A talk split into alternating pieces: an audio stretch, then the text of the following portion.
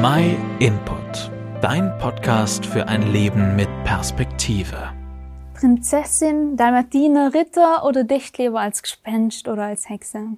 Ich glaube, man kann behaupten, dass viele Menschen verkleiden lieben. Das merkt man schon vor allem bei den ganz kleinen Kindern. Der Kreativität und in Ideenreichtum sind dabei so gut wie keine Grenzen gesetzt. Und jede Gelegenheit wird dazu logisch genutzt. Wir haben daheim einmal Verkleidungskiste gehabt mit allerlei Verkleidung, Perücken und allerlei andere Sachen. Mir und meiner Freundin sind damit ständig neue Sachen eingefallen. Und wenn wir uns einmal nicht verkleidet haben, dann waren unsere Radeln auf dem Spielplatz logisch unsere Pferde. Und wir haben mit anderen Freunden Geschichten nachgespielt. Als Kitchen waren wir logisch allem die Prinzessinnen, die gerettet haben werden müsst. Das war so aufregend, wo man sich in eine andere Zeit in versetzt hat gekannt. Man war einfach mal jemand anders. Wer von uns hat nicht einmal schon davon geträumt, berühmt zu sein oder vielleicht sogar die Auserwählte von einem Kronprinzen?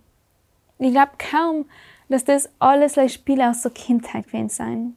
Es waren nicht gleich schöne Erinnerungen. Man sieht zum Beispiel an die riesen Straßenumzüge zu Fasching oder an die Partys an Halloween. Geht's da wirklich gleich um Spaß und Träumerei? Ist es Magari eine Flucht aus dem Alltag oder sagt uns der Wunsch, durch eine Verkleidung in eine andere Person zu schlüpfen, vielleicht auch noch was anderes über ihn selber aus? Vielleicht versteckt sich hinter aller Schminke und Verkleidung auch der Wunsch von einem glamouröseren und abenteuerlicheren Leben. Wie oft wünschen wir uns anders zu sein, weil wir mit uns nicht zufrieden sein. Wir finden unser Leben nicht genug, vor allem weil wir uns selber nicht genug finden. Wir alle haben den Wunsch, einzigartig zu sein, ungesehen und ungenommen. Vielleicht steckt hinter der Verkleidung, die wir wählen, genau die Wünsche, was in ihnen stecken.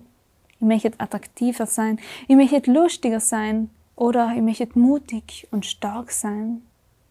Egal, was die Gründe sein, und vielleicht ist es ja gerade für die ja wirklich ein Spaß. Aber irgendwann in unserem Leben stellen wir uns früher oder später die Frage, wer bin ich? Warum bin ich da? Wozu bin ich da? Wie sehen mir die anderen? Bin ich wichtig? Wie Gott was ich selber? Wie oft ich mir schon eine Frage gestellt habe. Und ja, in manchen Momenten kommt man sich übersehen und unwichtig vor. In der Familie, im Freundeskreis oder in der Arbeit, wenn es um die nächste Beförderung geht. Ich habe für mich eine Antwort auf die Fragen gefunden. Ich habe davor, dass es jemanden gibt, dem ich unendlich wichtig bin, und zwar im wahrsten Sinne des Wortes. Unendlich. Derjenige will auf ewig mit mir und auch mit dir Verbindung haben. Ich rede von Jesus Christus. Mir alle sind ihm so wichtig, dass er bereit war, für uns zu sterben. Wieso? Weil wir alle durch Schuld von Gott getrennt sind. Nicht, weil wir ein Kaugummi geklaut haben, sondern weil wir Gott angelehnt haben. Wir meinen alles selber besser zu wissen.